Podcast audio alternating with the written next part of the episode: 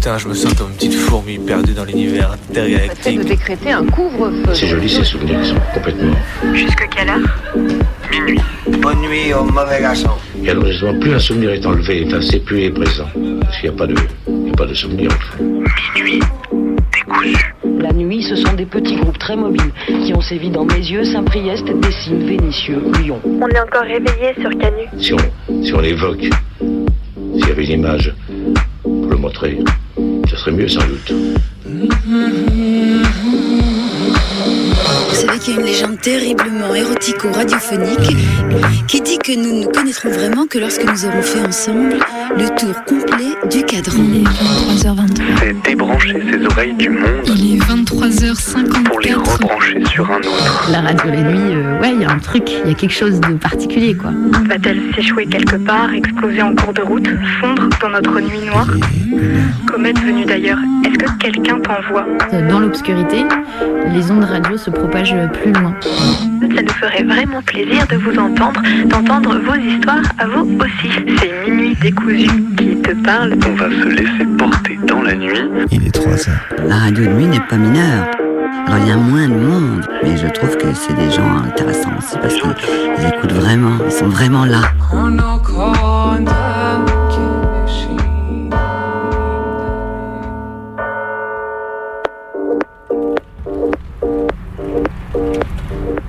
Ah là là là là, le fond de l'air est sacrément brun en ce moment, que ce soit dans l'Hexagone ou dans l'Outre-mer. L'opération Wambushu que prépare le ministère de l'Intérieur, à peine en secret depuis plusieurs mois, se concrétise dans la deuxième moitié du mois d'avril. L'opération prévoit de déporter en l'espace de deux mois plusieurs milliers de Comoriens et Comoriennes depuis l'île de Mayotte. Déjà que le droit qui régissait les personnes comoriennes à Mayotte était un ensemble de mesures dérogatoires dont le racisme crasse était à peine caché sous les formulations administratives, on assiste là à la mise en place d'une guerre contre les réfugiés. Pour mesurer un peu l'horreur de tout ce bazar, ce sont plus de 500 gendarmes, 150 policiers, les unités d'élite de la CRS 8 et du RAID qui vont débarquer pour détruire 10% des habitations et déloger près de 5000 personnes. L'État fixe à la préfecture des objectifs d'expulsion de 30 000 personnes par an. Je ne sais pas si vous imaginez ce que c'est 30 000 personnes par an, c'est-à-dire près de 10%, 10 de la population de Mayotte.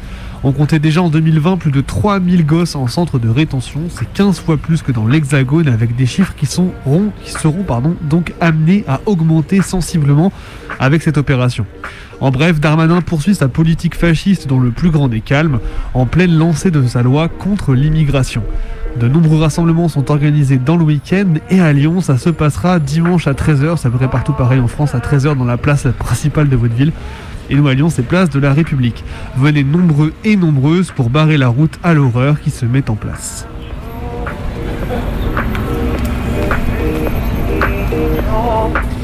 Ce soir, les expressions françaises illustrées par l'actu. Mais avant tout, un petit quiz. Qui, qui, qui a dit J'ai écrit un livre qui critique la, consommation, la surconsommation, la destruction de l'environnement par euh, le capitalisme. J'ai fait un autre livre qui dénonce les, les violences sexistes dans le milieu du mannequinat. J'ai fait euh, un livre qui parle des oligarques russes qui se font rabattre euh, des filles mineures pour les violer. Donc tout ça, je l'ai fait dans les années 2000, c'est-à-dire 15 ans avant MeToo. Pourquoi est-ce que j'ai pas une médaille de combattant euh, antisexiste? Je devrais euh, être au Panthéon le jour, le lendemain de ma mort, je devrais être au au Panthéon, comme Annie Ernaux. Ah. Alors, alors, qui, qui, qui a dit ça? Ah, un BSPG Eh ben, évidemment, ce con lâche des conneries à l'antenne pile poil la semaine où on fait une pause avec Minute Décousu. Alors, vous me pardonnerez, mais je reviens là-dessus. Eh ben, ce bon vieux port de Fred est le parfait exemple de l'expression retour du bâton. Retour du bâton, désagrément pouvant être perçu comme une punition du sort pour des actions passées. C'est ce qu'il se passe quand on souhaite se faire panthéoniser par les féministes et que pleuvent tout de suite après, et euh, le drop, tous les témoignages de meufs qu'on a harcelées sexuellement. Merci Fred pour ce grand moment. On attendra que tu sois pour brûler le Panthéon.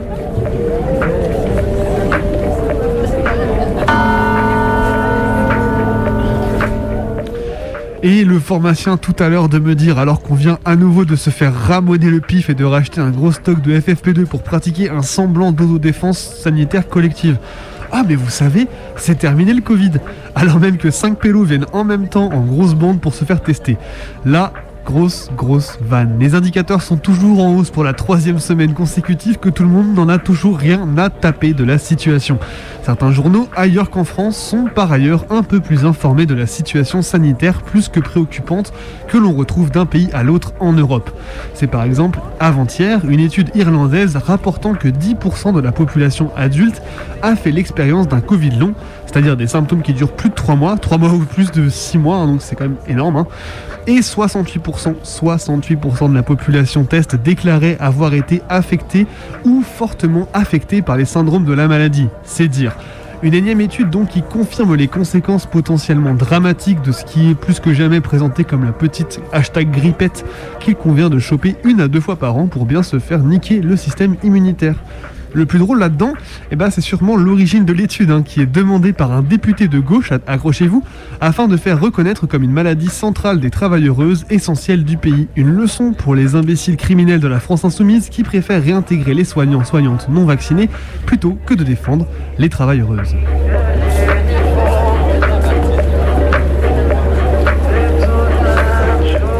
Et bim bam boum magic Katnins réintègre l'Assemblée sous l'étiquette LFI suite au vote de ce jour. Déjà, on est étonné, on vote à LFI Mais Luche, il avait pas un veto ou? Non, très honnêtement, quand même EELV fait un tweet pour dire que LE, il l'aurait pas fait, hein. c'est la honte. Mais la team des radicaux rouge-brun n'a pas frémi face à la polémique qui de toute façon est terminée. Et elles ont pas tremblé des genoux en affirmant qu'elles étaient contre la double peine. Mais perso, j'ai une question, c'est quoi la peine de Katnins Parce que genre, on est d'accord, il a jamais quitté l'Assemblée, la justice patriarcale lui a fait une tape sur la main et après Et après, bah, quand on parle de réhabilitation, punaise, il faut d'abord que, un, la personne ait, perdu quelque chose, et deux, peut-être se poser la question de si les torts ont été réparés. Mais non, Katniss, il a win-winné une fois et c'était déjà tout pardonné. De toute façon, c'était, un, une relation maritale normale, et je défie quiconque de dire qu'il n'a jamais baffé sa femme. Allez, niquez-vous.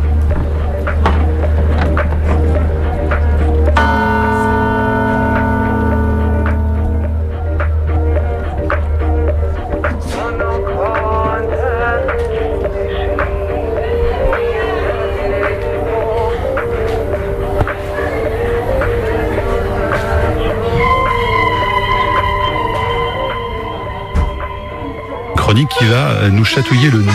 Oui, je vous parle du pollen qui vole, vole, nous entoure comme un gros nuage invisible. Pollen de graminées partout en France métropolitaine. Alors regardez, euh, je l'ai préparé, regardez la carte établie Oh là, par le, bien rouge, hein, voilà, ouais. le réseau national de surveillance aérobiologique. Carte toute rouge avec une petite pointe d'orange par-ci par-là. Ça veut dire risque très élevé ou élevé d'allergie. J'ai eu l'une des responsables du réseau tout à l'heure, elle s'appelle Charlotte Sint. C'est vraiment pire cette année que l'année dernière.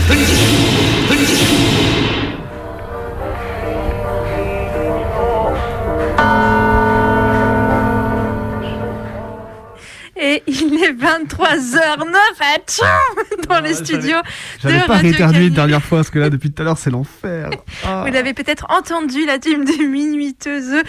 Eh ben, elle est un peu, elle est un peu allergique, quoi. Eh oui, c'est comme ça, hein. comme tous les printemps, vous retrouvez une voix de canard de l'un de nos trois compères de Minuit Décousu. Il y a Maë à la technique et euh, Colline, du coup, qui participe à l'émission en nous envoyant des, petites, des petits sons pour passer des choses dans cette émission. On est là donc pour en découdre avec la nuit jusqu'à minuit ensemble. Et euh, bah, ce soir, bah, on revient après une petite pause tranquillement. Voilà, fallait se ressourcer, voilà, se reprendre un petit peu nos émotions. Euh, parce que maintenant, on n'avait pas fait de pause depuis Noël. Eh, fallait quand même dormir un peu. Et non, on s'est accordé une petite pause, mais on revient euh, plus déter que jamais avec un récit d'action militante sur la question de l'accès aux médicaments et de, de, de- de- de la- j'allais dire, la privatisation des brevets. Ça, ça rentre dedans Non, en fait, c'est que je crois que l'idée euh, de, cette, de ce format, donc, c'est sur la l'ouverture, donc la levée des brevets, Oui, voilà. et en fait la lutte contre, euh, du coup, les euh, entre guillemets les faux médicaments euh, dans les pays du, des pays des Sud, du Sud global, qui en fait, du coup, en fait, n'est qu'une manière de brider l'accès aux soins pour les populations qui sont non occidentales. Et du coup, Colin va nous expliquer en fait comment bah, il y a toute une lutte qui va se jouer pour plein d'États et pour plein de groupes, mouvements, pour un accès plus large en fait aux médicaments qu'on a pu avoir notamment pendant euh, du coup là en- encore en cours pendant la pandémie de, de Covid-19 où du coup les vaccins étaient réservés aux pays occidentaux sous peine que bah, y avait des brevets quoi. Et on va nous expliquer un peu tout ça On va enchaîner ensuite avec une traversée de sons, de textes, de voix sous le doux son des bouteilles qui rebondissent dans le couloir, Et de sons, de textes, de voix, de musique sur la thématique des traces, des marques qui restent sur, euh, dans l'espace, sur les corps, dans les esprits. On vous en dit pas plus, mais on vous emmènera avec nous pour écouter tout ça. Et puis, on vous rappelle quand même que vous pouvez, que vous pouvez nous appeler si vous avez envie pendant l'émission euh, au studio de, Radio Canu. On vous prendra en direct si vous voulez faire un petit big up, proposer une musique. Vous pouvez aussi, si vous nous écoutez euh, euh, pas en direct, nous contacter via nos réseaux sociaux, Twitter, Insta. Vous pouvez nous laisser un petit message et proposer un son si vous le souhaitez ou juste faire un petit message pour la semaine prochaine. Et d'ailleurs, je pense à, à qui nous écoutent peut-être depuis les ondes de Radio Cause Commune en région parisienne où on est rediffusé tous les mercredis à 23h. Et du coup, tout de suite, on va se plonger dans l'action militante qui nous a été envoyée par Colline. On est parti.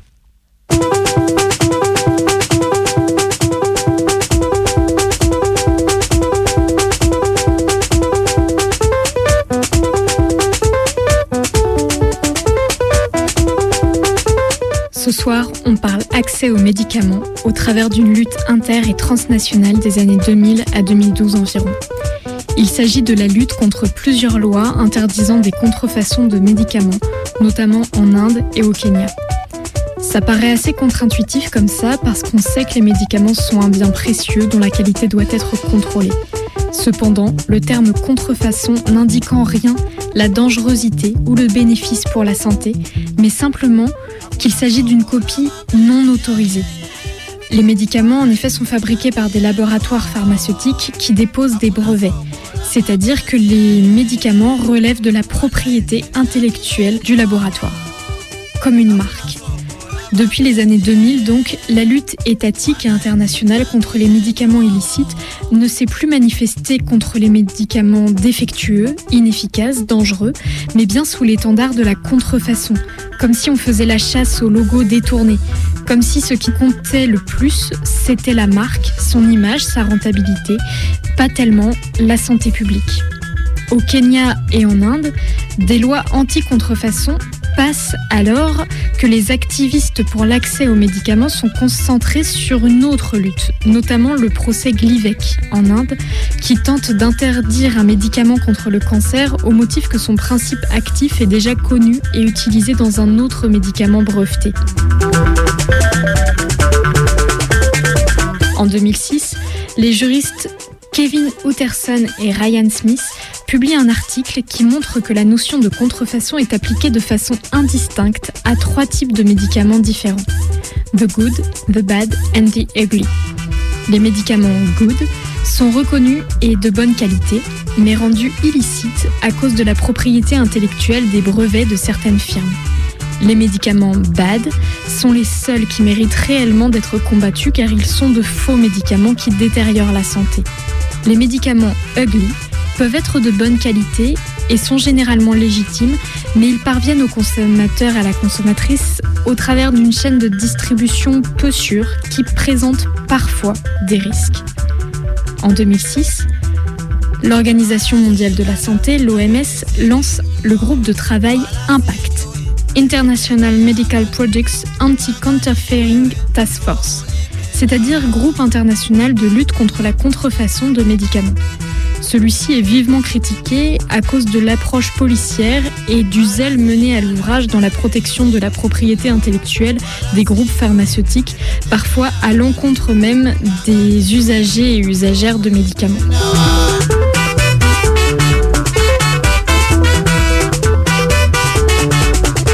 En 2008, au Kenya, une loi anti-contrefaçon passe en force en étant débattue un jour seulement à l'Assemblée. Cette loi pose de graves problèmes quant à l'accès aux médicaments puisqu'elle considère que les génériques sont des contrefaçons. Pourtant, depuis la déclaration de Doha en 2001, il est possible pour des pays dans certaines situations graves comme des crises sanitaires, des épidémies à grande échelle, de produire ou de faire produire des versions génériques de médicaments encore sous brevet. Par exemple, face à la pandémie du sida, les pays en développement sont autorisés par le droit international à importer des versions génériques de médicaments encore sous brevet dans d'autres pays.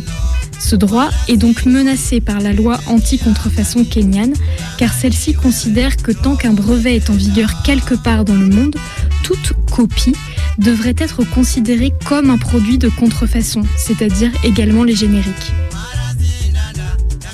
Au Kenya, en juillet 2009, trois personnes séropositives, Patricia Ozero Ochieng, Maureen Atieno, Joseph Mounier, portent plainte en plaidant la non-constitutionnalité de cette loi qui met leur vie en danger, appuyée par une pétition.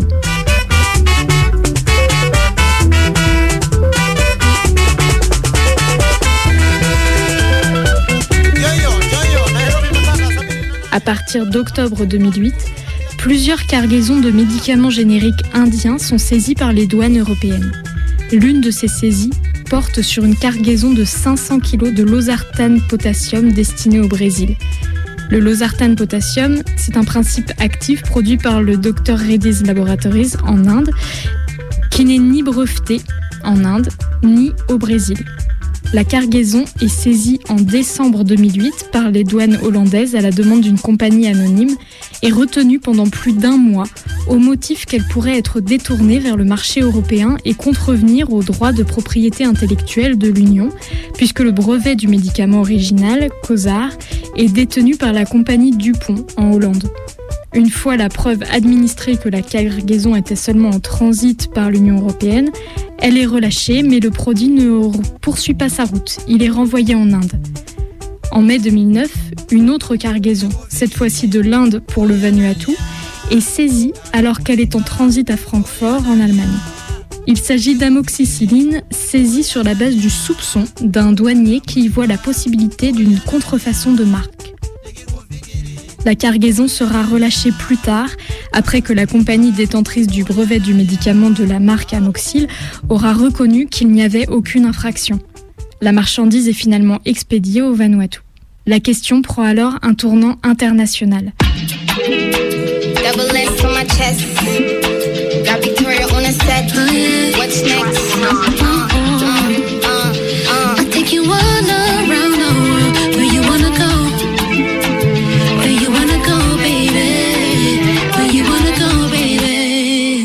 Et de nombreuses manifestations sont organisées dans différents pays, notamment au Kenya qui subit cette question de la définition de la contrefaçon à la fois à l'échelle internationale et à l'échelle nationale. Dans les différents pays, les mêmes slogans se crient et s'écrivent. Europe, hands off our medicine. L'internationalisation de la lutte s'appuie sur un savoir et une expérience, notamment des luttes en faveur des droits des personnes porteuses du VIH et de leur accès aux médicaments. Par exemple, lorsque Loon Gant, activiste des mouvements séropositifs indiens, est interrogé sur la manière dont il s'y est pris pour organiser une manifestation internationale à Delhi, il répond assez rapidement que les contacts existent depuis longtemps avec le Népal, l'Afrique du Sud et la Corée, en particulier depuis les mouvements sur l'accès aux antirétroviraux génériques. C'est facile. Depuis toutes ces années, je connais pas tout le monde, mais beaucoup de gens dans ces réseaux, dans plein de pays différents, surtout en Asie, au Népal, en Corée, en Thaïlande, mais aussi dans d'autres pays. Et avec Internet, de toute façon, dès qu'on a décidé d'organiser quelque chose, j'ai fait passer le message à tout le monde.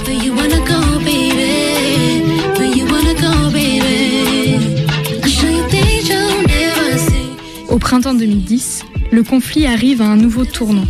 D'abord au Kenya, en avril, avec la suspension de la loi kenyane sur l'anti-contrefaçon par la juge Roseline Wendo. Au niveau international, un nouveau groupe de travail émerge et supplante Impact à l'OMS. Il s'agit de SSFFC pour Substandard, Superius, Falsified, Falsify, Labeled, Counterfact, c'est-à-dire de qualité inférieure, faux, falsifié, faussement étiqueté et contrefait qui ne met donc plus l'accent uniquement sur la contrefaçon des médicaments, mais recentre la question autour de la santé des personnes à Nairobi, Health Action International organise une réunion où sont invités plusieurs militants indiens, notamment le groupe d'avocats et de juristes Lawyer Collectives, dirigé par Arnand Grovers, avocat impliqué dans le procès Glivec dont je vous parlais tout à l'heure et rapporteur spécial des Nations Unies pour le droit à la santé. Une spécialisation et un partage des connaissances s'établit. L'objectif est que les activistes indiens aident les activistes kenyans dans la construction du dossier pour le procès. Une série de manifestations s'ensuit. En juillet 2010, lors de l'International AIDS Conference à Vienne, des militants saisissent l'Europe, menant une action de protestation contre les saisies de médicaments. En septembre, le groupe de séropositifs d'élite Daily Network of Positive People lance un appel à signer une lettre pour le Premier ministre indien avec la collaboration de Médecins sans frontières et reçoit rapidement le soutien de 240 organisations. Du 4 au 9 octobre 2010, une semaine d'action est organisée en Europe, avec une manifestation le 4 octobre à Bruxelles devant la Commission européenne, un die-in devant le ministère du Commerce indien le 6 octobre et une manifestation internationale à Delhi le 13 octobre. Une seconde vague de manifestations suit début 2011. Les liens et les rencontres sont régulières entre l'Inde et le Kenya, mais également la Corée, le Népal et d'autres pays touchés par ce problème.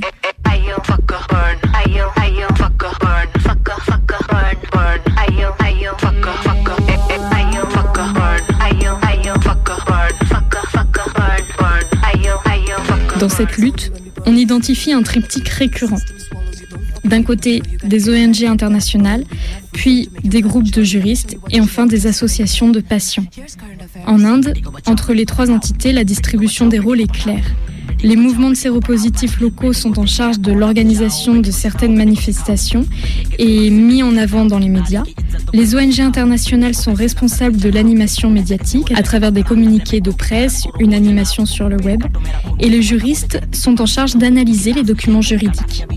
Cette stratégie est gagnante et gagne du terrain, y compris dans les pays occidentaux comme en France avec l'association Act Up Paris, la Quadrature du Net, association de défense des libertés citoyennes sur Internet, et l'association pour la promotion et la recherche en informatique libre, April. Au niveau français, des protestations contre l'ACTA, Anti-Counterfeiting Trade Agreement, la proposition de loi européenne allant dans le sens de la criminalisation de la contrefaçon, sont par exemple organisées. Menée par des militantes et militants, la coordination internationale est portée par trois personnes qui recomposent le trio énoncé précédemment. KM Gopakumar de Third World Network, Lina Mengane de Médecins sans frontières et Access Campaign, et Kajal Barja, juriste indépendante.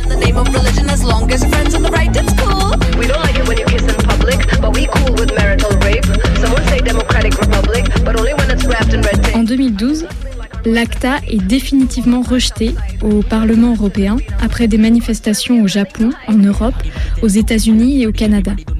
Au Kenya, l'Anti-Counterfeit Act est rejeté par la haute cour kenyane.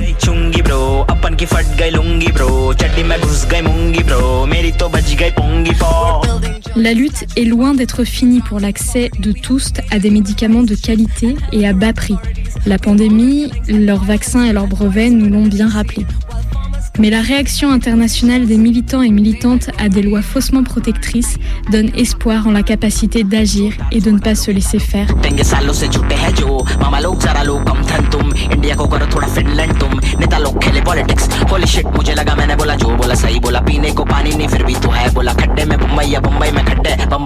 Pour ce récit d'action militante, je me suis appuyée sur un article de Mathieu Kett et Marine Aldada dans la revue Sociologie du travail.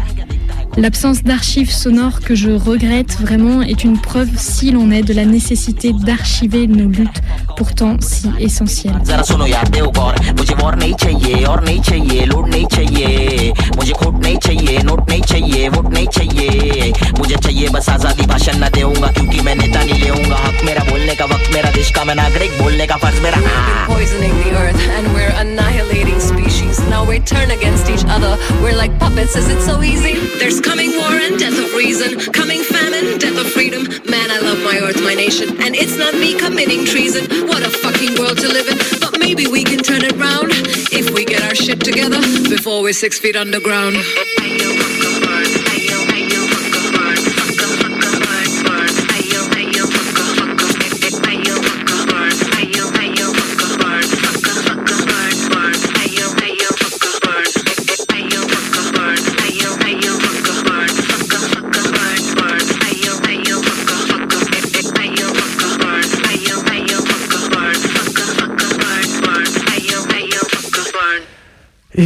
23h26 minutes sur les ondes rebelles de Radio Canu. Vous êtes à l'écoute de Minuit décousu, c'est votre émission hebdomadaire du mardi soir, juste avant d'aller dormir entre 23h et minuit.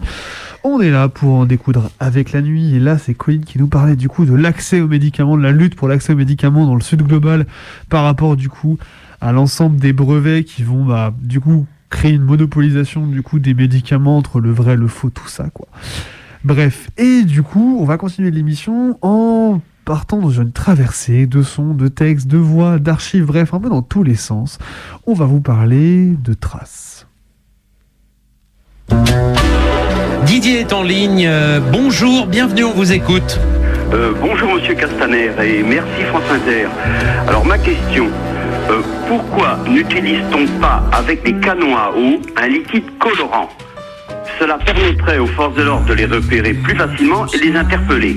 Ensuite, je dirais même, ce produit colorant, pourquoi ne serait-il pas irritant?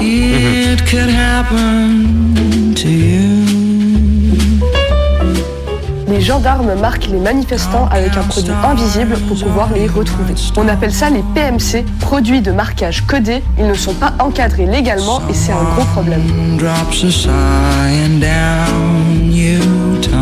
Christophe Castaner vous répond. J'allais dire, nous allons le faire pour la première partie de la question, celle de mettre des marqueurs, et nous allons le faire euh, très vite. Dès la semaine prochaine, nous allons commencer euh, à le développer. C'est Ça quoi fait partie- Expliquez-nous ce que c'est exactement. Ah bah, En France, on utilise les PMC depuis déjà 10 ans pour lutter contre les vols, par exemple. Vous avez déjà vu des distributeurs de billets asperger des criminels. Mais là, on parle de produits incolores et indolores qui restent sur la peau et les vêtements pendant des jours et qu'on ne repère qu'avec une lampe spéciale. Dans le produit, il y a une sorte d'identifiant unique. L'objectif des gendarmes, c'est de marquer les gens pendant les manifestations en les aspergeant de ce liquide et pouvoir les retrouver quelques jours plus tard. À Saint-Soline, fin mars, un journaliste a été arrêté le lendemain de la manifestation contre les méga-bassines. Il avait un peu de produit sur la main et donc les gendarmes l'ont arrêté et mis en garde à vue. Pourtant, rien ne justifie cette garde à vue. Le produit montrait qu'il était là pendant la manifestation, ce qui n'a rien d'illégal. L'an dernier, les gendarmes avaient des canons à PMC jaunes pour qu'on puisse les repérer. Mais maintenant, ils sont tous noirs, donc indétectables. Aujourd'hui, aucune loi n'encadre l'utilisation des PMC par la gendarmerie et le gouvernement ne communique pas sur leur utilisation. Pourtant, les produits sont visiblement déjà utilisés pour priver les citoyens de leur liberté. À quand des explications Et on pourra dire, tel jour, à telle heure, vous étiez devant tel magasin. Comment Ah ben parce que en fait, vous aspergez, alors peut-être avec les engins lanceurs d'eau, mais avec d'autres techniques. C'est développé aujourd'hui, par exemple, pour protéger des commerces. Si vous cambriolez un commerce, quand vous sortez, vous ne vous en apercevez pas, il y a un jet de produits marquant sur vous, et c'est quelque chose qui permet ensuite d'identifier que vous étiez là et donc que vous êtes responsable du cambriolage.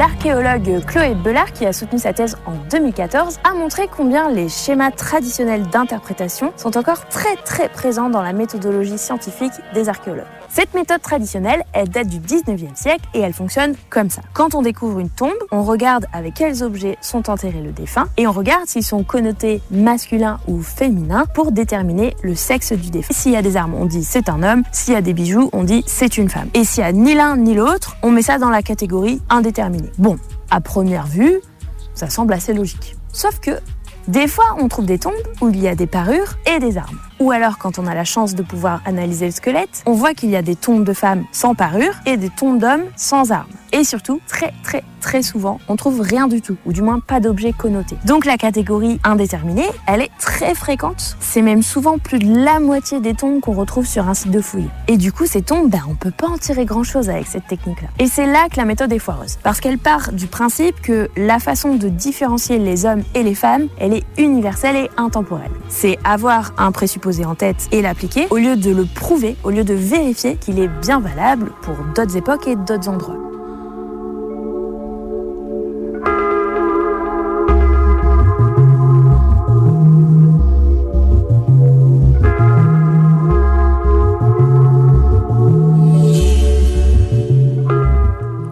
Depuis quelque temps, j'ai trouvé une solution très simple, enfin tout du moins assez pour faire des cadeaux d'anniversaire.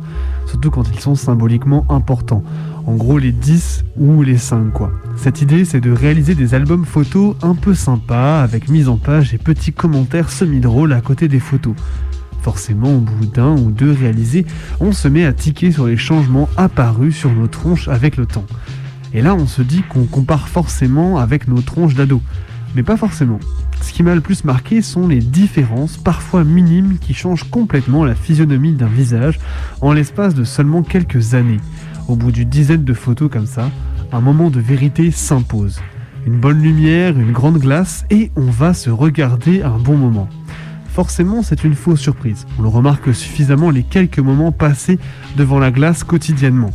La texture des tissus qui change, les premières marques au coin des yeux, mais aussi autour, et pas seulement. À la base du nez, autour de la bouche et sur le front. Des cheveux qui tombent, qui blanchissent, qui ne se coiffent plus aussi facilement. Des solutions un peu radicales pour y remédier. Le corps se charge de marques plus ou moins négatives qu'on accepte plus ou moins. D'un autre côté, certaines marques accumulées peuvent aussi être positives, signe d'une réappropriation, d'une acceptation de son corps à travers le temps. D'un travail musculaire régulier en passant par le fait de recevoir des traits d'encre sur diverses parties du corps ou encore des petits trous de partout accueillant des bijoux et autres anneaux. Nombreux sont les éléments à témoigner des traces du temps sur notre corps et à accentuer les différences avec ce que notre corps était avant dans les photos brillantes et rectangulaires.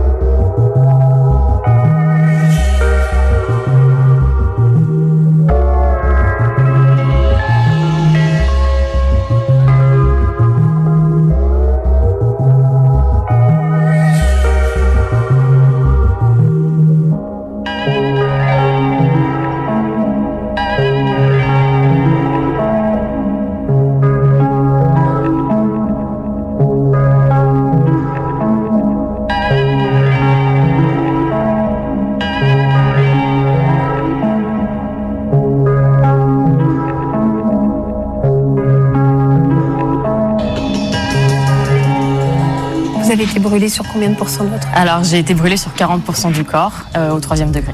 Voilà, donc c'est des grèves de peau euh, majoritairement qu'on voit aujourd'hui.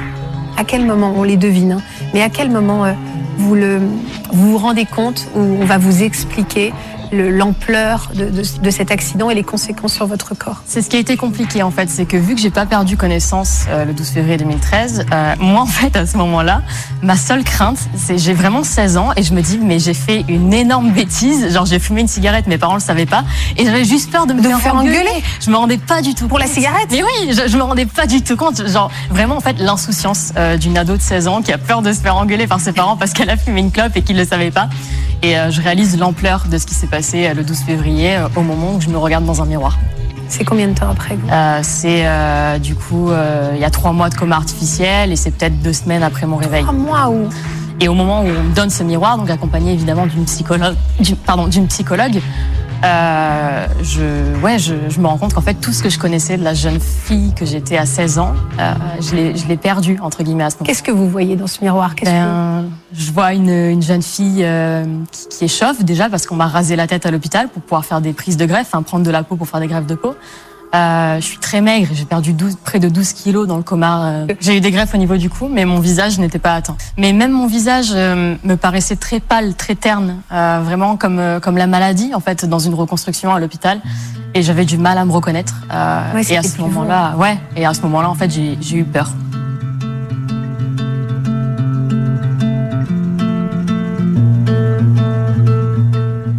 Il n'y a pas d'appropriation sans marquage de l'espace. Le marquage de l'espace accompagne toutes les formes d'appropriation, des plus symboliques aux plus matérielles et violentes. Un processus de colonisation, par exemple, ne peut faire l'économie de multiples formes de marquage, depuis la toponymie et la signalétique jusqu'à l'urbanisme, en passant par la production architecturale. À Séoul, durant l'occupation japonaise, le palais du gouverneur a été construit en face du palais de l'Est, de sorte d'écraser symboliquement l'ancien pouvoir. La nature de ce marquage est double. Nous sommes dans la signification, dans l'attribution d'un sens, et nous nous situons donc du côté du symbolique, de l'idéal. Mais dans le même temps, le marquage représente toujours une action matérielle, soit à travers la fabrication, la réutilisation, voire la destruction de repères signifiants, bornes, barrières, pancartes, graffitis, sculptures, monuments, qui s'inscrivent plus ou moins dans la durée et laissent une trace. Soit à travers la présence de corps et de signes dont ils sont porteurs, habits, pancartes, lors d'événements récurrents, manifestations, défilés, fêtes ou exceptionnels, qui marquent les esprits et associent un lieu à des groupes sociaux ou à des institutions qui s'y mettent en scène. Dans le premier cas de figure, on pourrait parler de marquage trace, dans le second, de marquage présence. Ce qui se joue dans le processus de marquage, c'est d'abord la visibilité, l'existence sociale des individus et des groupes.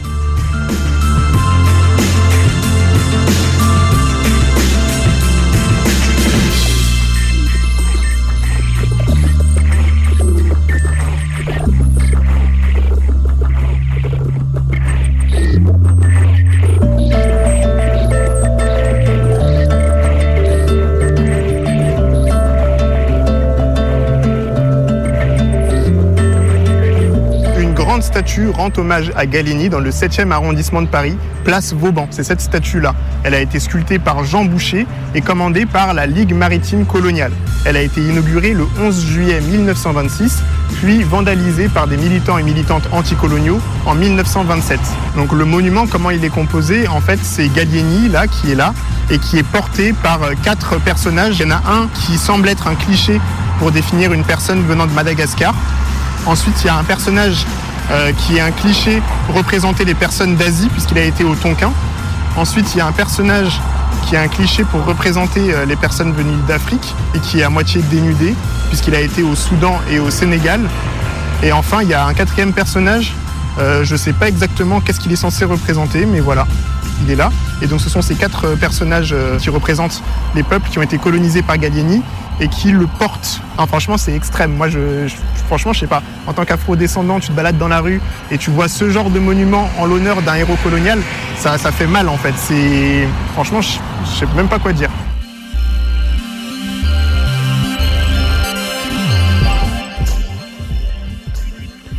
Chaque jour, dans la rue, lorsque nous allons au travail, au lycée, à la fac, voir des potes, nous passons devant un nombre incalculable d'hommages à des hommes ayant activement participé aux crimes contre l'humanité que sont l'esclavage et la colonisation. Chaque jour, en empruntant ces avenues à la gloire de Napoléon, ces rues Paul Bert ou en passant devant ces statues glorifiant des Gallieni ou Louis XVI, nous, descendants des personnes ayant été non sans résistance, esclavagisées ou colonisées, devons subir ces insultes que représentent ces hommages aux grands héros de l'histoire de France. Héros qui sont en réalité des bourreaux. En créant cette carte, l'objectif était d'abord de permettre de mieux visualiser à quel point la place de ces symboles coloniaux était énorme dans l'espace public. Ceci est la marque profonde de l'histoire de ce pays, qui a bâti sa puissance et sa richesse sur la colonisation et l'exploitation violente de nombreux peuples partout dans le monde, et qui continue de glorifier ce passé pourtant si honteux. Ce pays ne s'est jamais séparé de cet héritage sanglant qu'est la colonisation et dans lequel ces stigmates structurent encore largement une société raciste et violente envers nous, personnes non blanches, et visées par l'islamophobie et l'antisémitisme.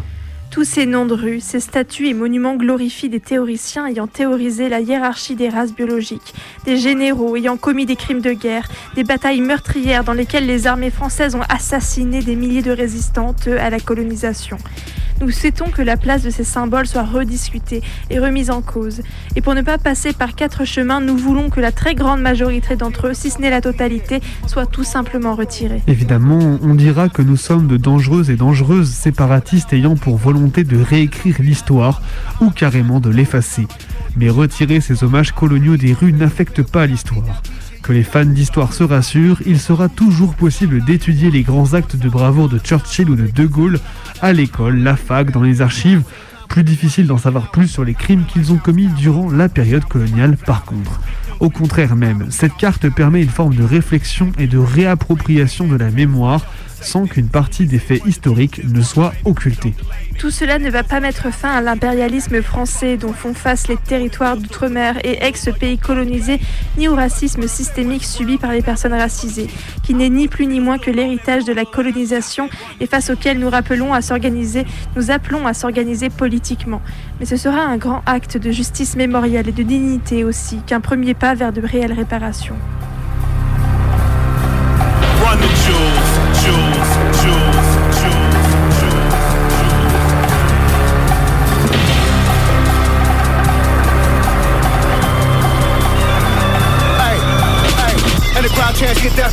that paper. And the mob says kill that witch. This city get mad to the max, better wait, buddy, by to the high straight kids. Get a 10 for half of the raining. Hot water from the roof to the basement. I'ma smoke to the planet, eat races. Build a white flag at a zigzag, waving. Often I'm smoking coffee. Sip lean on the bean like Boston. My young bitch, you'll find like Cambria when she made that move in coffee. But when my wife in town, a jacket brown to stay up off me. Cause if they don't, somebody get shot and they gon' buy a coffin. With the pull of a pin, a grenade, and a crowd that they feed it, it's sold with options. I'm a fool for the win, I've been made to be live, but these other guys drowning in softness. In the urn of the dirt, get tossed it. With a grin a smirk and a costed. I'm a sin on a burst like a kid in a hearse or a non in a cum shot. Stop it. Big beast in the cage with a heart for the rage, it seems I can't behave. You can try to get out, oh well, you failed, it seems the world can't be saved. These streets is full with the wolves that starve for the weak, so they after the weak. In a land for the lambs I am, and I be damn phone show my run. the Dernier train vient de passer, la nuit leur appartient. C'est le grand frisson, attention, danger. D'abord, signaler son passage. Le métro, je le considère un peu comme un chez moi. J'ai un amour hein, avec, euh, avec le lieu, le support, la RATP. J'ai pas du tout de haine hein, envers la RATP, hein, même si je suis en combat, en procédure. Euh, c'est plus sur des aspects techniques. C'est pas sur, voilà. Je les remercie de m'avoir euh, mis sous la main des supports fantastiques. Le plus beau tag possible pour moi, ce serait euh, sur l'Arc de Triomphe, quoi. Mais en haut de l'Arc de Triomphe, qu'il soit voyant du, du, du bas de, des Champs-Élysées. Pour moi, un métro, à chaque fois, c'est une performance. Et comme tu dis, l'aspect physique chez moi est très très très important. L'aspect interdit essentiel. Il faut qu'il y ait un enjeu, il faut qu'il y ait un risque. Euh, euh, moi, le, le risque pendant 17 ans, il a été exponentiel, dans le sens où j'ai jamais changé de nom.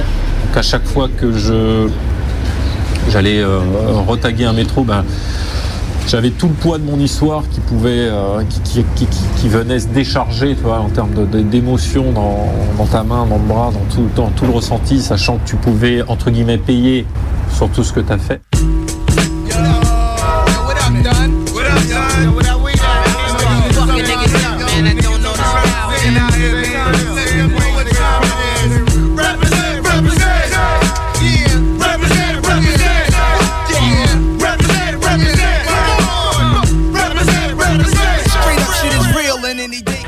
Graffiteurs qui constituent une communauté de pratiques s'approprient les espaces de la ville d'Alger pour en faire une tribune d'expression servant à mettre en valeur des discours sur différentes situations. Ils utilisent différentes langues, arabe algérien, tamazi, kabyle essentiellement, français, arabe standard, fuchsia, anglais et autres. Mobilisent différents alphabets, graphie arabe, graphie latine, graphie tifina et différentes représentations figuratives, dessins, caricatures, peintures et pochoirs. Les, entre- les graffiteurs entretiennent un rapport bien spécifique à la ville d'Alger. Ils ont tendance à s'approprier les lieux de la ville à travers leurs écrits. S'approprier un espace suppose un investissement constant et une transgression à bien des égards. Les informateurs, Nassim et ses amis font comme si cette impasse, située en face du siège de la gendarmerie nationale à Ruisseau, leur appartenait réellement. Il leur arrive d'y passer des nuits entières pour réaliser leurs œuvres, loin des regards des usagers usagères de la ville et des gendarmes parfois indulgents qui les laissent embellir le coin. Nassim me dit souvent, quand je tag, je suis. Effectivement, ces jeunes se retrouvent quotidiennement dans cette impasse d'environ 15 mètres de long pour exprimer leur génie artistique et leur état existentiel. À la question sur le pourquoi de leur attachement à la pratique du graffiti, Nassim répond Il y a des jeunes qui aiment le foot, la musique, la danse, et d'autres qui aiment autre chose. Nous, on aime tout ça, et on aime les murs. Et les filles adorent ce qu'on fait ici.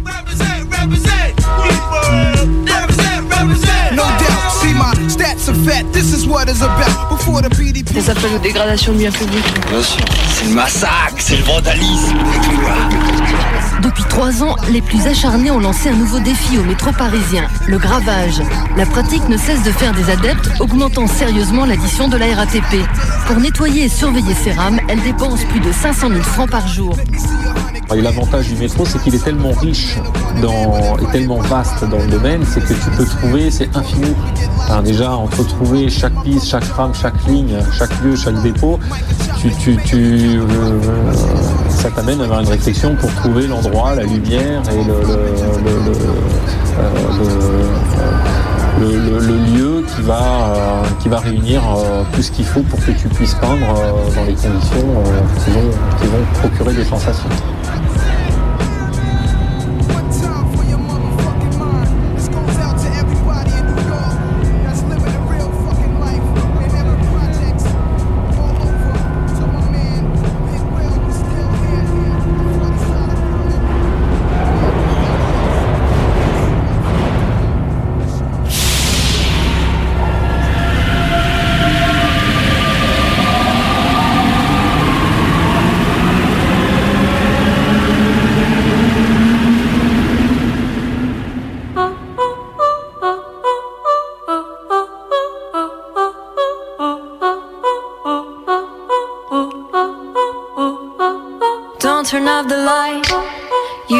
You'll be terrified. We're far from paradise. Mm. Kiss your fears goodbye. Cause I'll be on your mind. And every time you cry, I'll sing a lullaby. So where you think you're gonna run? Fire up. Reprendre son kawaii, enfiler son cache-cou, mettre un jean parce que ça brûle moins le jean. Le masque à gaz est arrimé à ma poitrine dans l'espoir qu'on ne le sentira pas pendant les fouilles. Les articles de loi qui donnent un cadre légal aux fouilles arrimés à ma tête. Ne laisse jamais les policiers mal te toucher, ils n'en ont pas le droit, mais ils essaieront. Il faut des chaussures de marche, bien entendu, toujours se tenir prête à courir. Et puis qu'elles soient grosses, des fois que quelque chose de funant tombe dessus, des fois que je ne perde pas mon pied. C'est bizarre de raisonner en ces termes, répertorier ses membres, ses organes, au cas où il finirait par manquer quelque chose, mais bon, on finit par s'habituer. J'ai mis mon sérum physiologique dans mes chaussettes, comme d'autres planquent. C'est sournois un traumatisme. On a beau participer, un socle partager un socle commun d'expérience avec nos pères traumatisés, ça va toujours se manifester de manière à ce que l'on soit captif, à l'intérieur d'un crâne en furie. Ce qui marche pour l'un ne fonctionne pas nécessairement pour l'autre. Et encore faut-il savoir prendre la main qu'on nous tend. C'est encore plus sournois avec un traumatisme lié au militantisme. Les pays ne comprennent pas toujours et peu, les psys ne comprennent pas toujours et peuvent révéler des ardeurs plus conservatrices que prévu. Il y a toujours les camarades, mais même entre nous, on parle rarement de ce qu'on encaisse sur le plan mental. Peut-être parce que si on reconnaissait l'existence de nos mots, il faudrait leur chercher un remède plus actif qu'une pauvre pente à l'issue de la marche. Et puis l'imagerie guerrière à la peau dure, et elle ne laisse pas de place pour l'expression des émotions. Derrière le masque, rien ne doit paraître. Depuis, je ne peux plus voir passer quelque chose dans le ciel du coin de l'œil sans immédiatement relever la tête pour vérifier si ce n'est pas une grenade.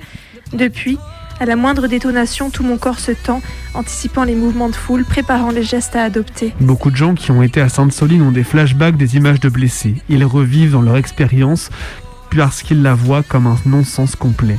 Le dispositif répressif pensé pour semer la panique, les armes de guerre utilisées par les forces de l'ordre et l'ampleur des blessures constatées sur place ont été difficiles à vivre pour l'ensemble des manifestantes, pour qui l'effet de surprise a été total. La psychologue clinicienne dit s'attendre à une vague de stressés post-traumatiques. On en a tous des cas, on en a dans tous les cas, dans toutes les conditions. Il confie avoir vécu avec ses camarades une semaine post-traumatique après la manifestation. On était tous très brassés. Le lundi matin, personne n'arrivait à bosser. Certains avaient des montées intempestives de larmes. On était tous fourrés à regarder les informations de la presse et des réseaux sociaux. Appelé à s'occuper pendant un moment de S, l'une des personnes grièvement blessées, il explique avoir été très remué. J'ai été infirmier à un moment, j'ai déjà eu un peu d'expérience. Mais ce n'est pas la même chose quand quelqu'un a une crise cardiaque et quand quelqu'un est blessé à cause d'une grenade canardée suite à une décision du ministère de l'Intérieur. Je suis médecin, ce qui est difficile, ce n'est pas de voir des blessés, on en voit tout le temps. Ce qui m'a perturbé émotionnellement, c'est d'être impuissante, de voir cette accumulation de blessés et d'être seule, sans matériel, de ne pas pouvoir les prendre en charge en attendant des secours qui ne viendraient jamais.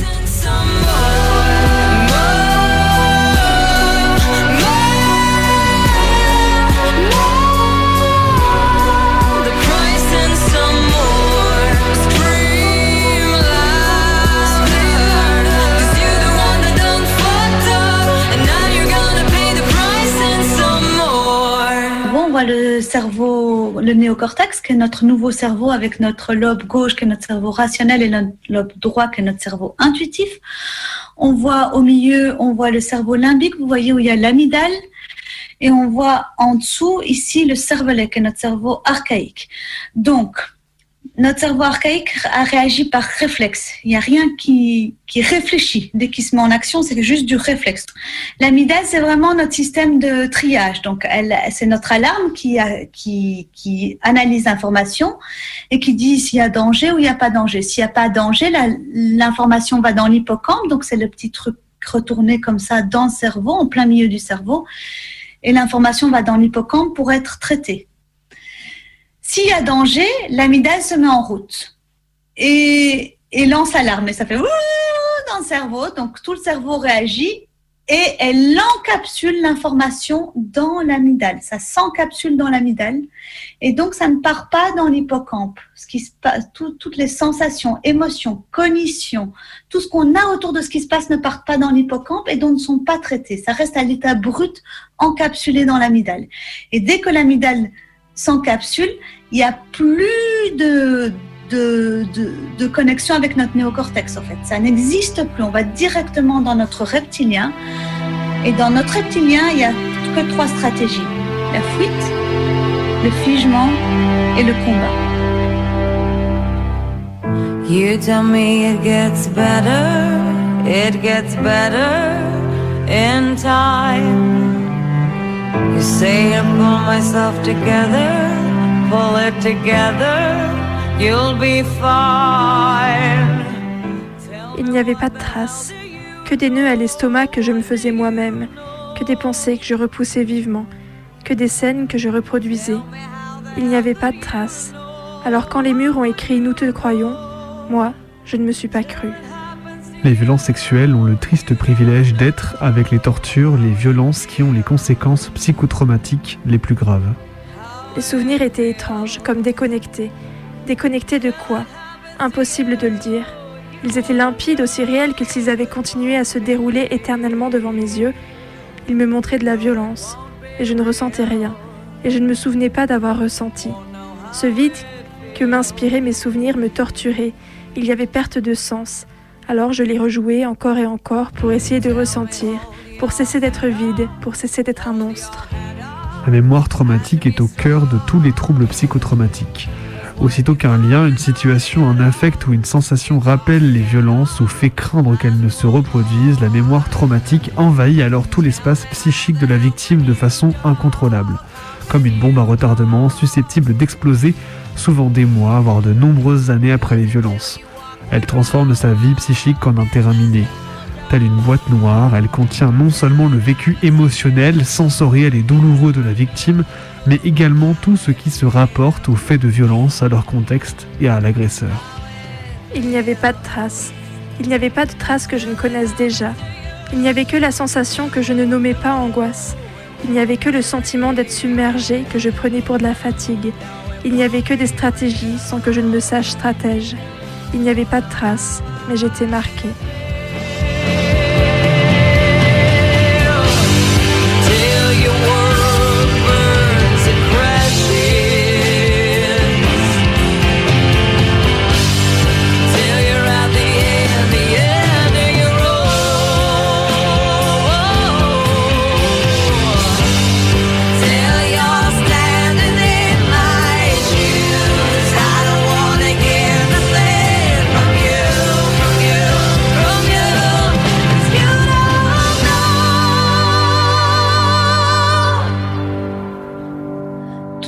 Le travail autour du trauma, en fait, quand il est bien mené, consiste à aller voir ce qui a été encapsulé dans l'amygdale.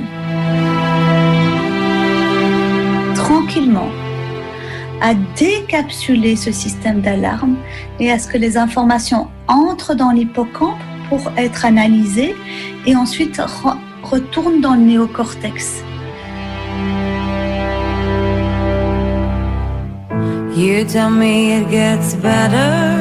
It gets better. Et il est 23h56 sur Radio Canu, vous êtes à l'écoute de Minuit Décousu, on n'a pas encore tout à fait fini notre émission, et oui, on est là jusqu'à minuit, voire toujours un petit peu plus si jamais on a le temps. Et euh, du coup, vous venez d'écouter avec nous cette traversée de sons, de textes, de voix autour des traces, donc des traces physiques, mentales, bref, tous des types de traces. On a un petit peu fait euh, le tour de l'archéologie jusqu'au euh, au trauma psychique. Bref, voilà, c'était un petit peu, euh, un petit peu l'idée de cette traversée. Et euh, du coup, dans le dans le lot, vous avez pu retrouver donc il y a des articles scientifiques sur euh, du coup à la fois euh, les tags à Alger. Il y avait un texte du FLED, donc ce groupe de militants militantes décoloniaux à Lyon, qui, qui fait une cartographie militante de la ville. On vous invite à aller regarder leur site, leur cagnotte. Ils ont une super cartographie participative avec les, les lieux, avec les noms euh, des colons euh, un peu partout en France. Euh, voilà. Il y avait aussi des extraits de plusieurs, euh, de plusieurs articles en fait euh, sur les récits de, des traumatismes militants, Ouais. alors qui dataient, qui pouvaient dater des gilets jaunes jusqu'au mouvement de 2019, euh, voire de la loi travail jusqu'à ceux de Sainte-Soline. Donc voilà, on, a, on est allé piocher quelques extraits. Il y a des extraits également euh, de Vincent Vécambre sur le marquage de l'espace. Euh, et puis voilà d'autres textes euh, plutôt de, de psychologie sur, euh, sur le traumatisme. Et du coup, avant de se quitter, bah, on va s'écouter un petit son et on va rester un petit peu sur la thématique euh, parce qu'on va écouter du coup un extrait d'un EP qui est sorti, euh, du coup un EP euh, pour bénéfice pour les caisses de blessés de Sainte-Soline et particulièrement pour Serge de donc Non Serviam et Biolante qui ont sorti un EP il y a une semaine là avec deux morceaux que vous pouvez retrouver sur Bandcamp. Et là, on va s'écouter le morceau de Biolante que le soleil est froid, que la colère est noire, qui revient un petit peu sur tout ce qu'on ressent en ce moment.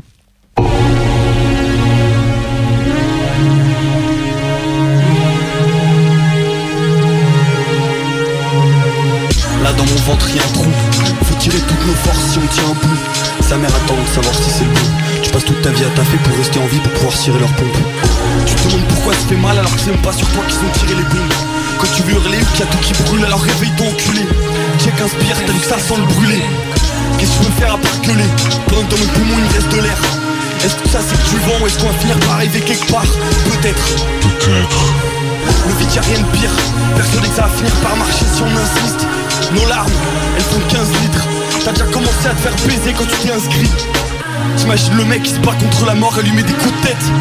Alors pour l'aider ce qu'on va faire c'est qu'on va se battre contre tout le reste C'est pas dans le projet de se laisser faire. Faut prendre la route, prendre la tangente. Du feu partout, fait fondre les fers. Toutes les révoltes sont des vengeances. Sur vie qui paraissent vains mais qui rallument l'espoir éteint Qui peuvent tout faire trembler, tout secouer Série rouge cavalier, libérez-les. L'oubli c'est mort, on fait tout ce qu'on peut. L'oubli qui crève par excès printemps. Demain de faux, faut le faire maintenant. Dans les rages qu'on traîne, très peu se comprennent Toutes se complètent quand ça gueule, quand ça crie leurs artifices en maintenance quand ça bouge. Que des gros mots dans la bouche. Que le soleil est froid, que la colère est noire. Orgueil ou désespoir quand ça touche. Ils parlent de nous, ouais ils parlent de l'homme. Ils parlent de fiches, ouais ils parlent de tort. Pas d'uniforme, pas de mirador. Masse mettre dans la gueule de leur major. C'est pour lui et pour tous les autres Qu'on a envie de leur faire tout plein de choses. Y a des larmes, on a trop le mort Qu'on défonce tout, qu'on démonte les ports. La selle est sur nos joues. Dans nos cœurs il y a dans la gâteau Envie un rapport Et vengeance je vous entends crier Dans le noir entre les barbelés vengeance je vous entends crier Dans la nuit entre les caisses brûlées Y'a leur noix, y'a leur fouet, y'a nos corps Y'a révolte, y'a révolte, y'a révolte Y'a leur pote, y'a leur chef, y'a nos potes Y'a révolte, y'a révolte, y'a révolte On a peur qu'ils se relèvent pas les poteaux qui tombent. Le temps passe, les cernes se creusent comme des tombes. Solidaires au combat pour les crânes qu'on essuie des coups de tonfa Éternel irrécupérable Qui sortent la nuit à peine libérable. Sur l'échafaud, ça sourit froid et coupable. Tous les voyants rouges au décollage Ils sont plus forts que nous, c'est dégueulasse. C'est que ces gamins qui jouent contre le vent. On compte sur nous et ils posent leurs dents. Y'a un mur de ceux qui foncent dedans.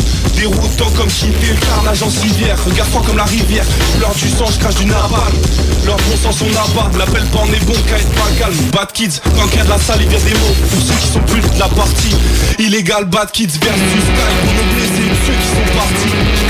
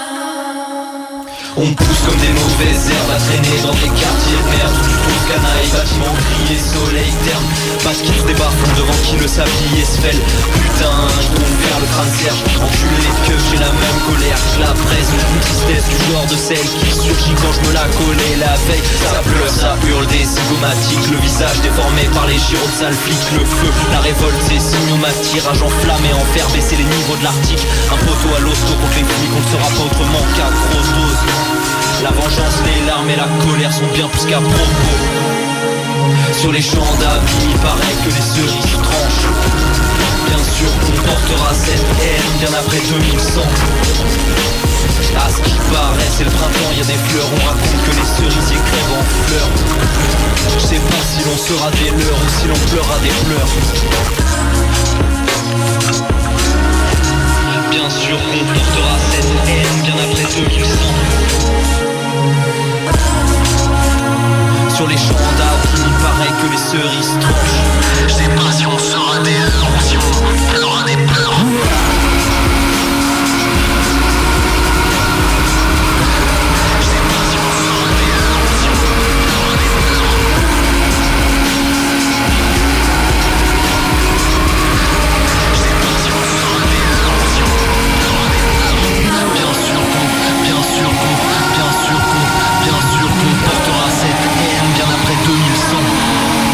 Bien sûr qu'on. paraît,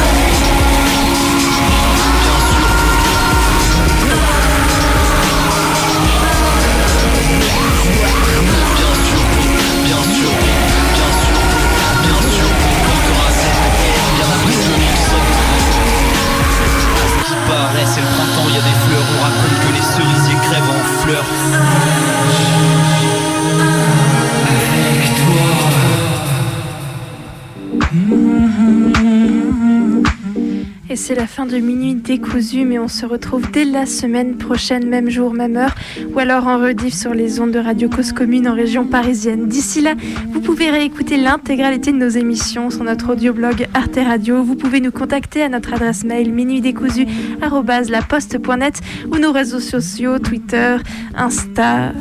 C'est tout, je crois. on vous souhaite une excellente nuit. On se retrouve dès la semaine prochaine. Bonne nuit. خوناکان که نشینیم در با من و تو. به دو نقش و به دو صورت به یکی جا من و تو.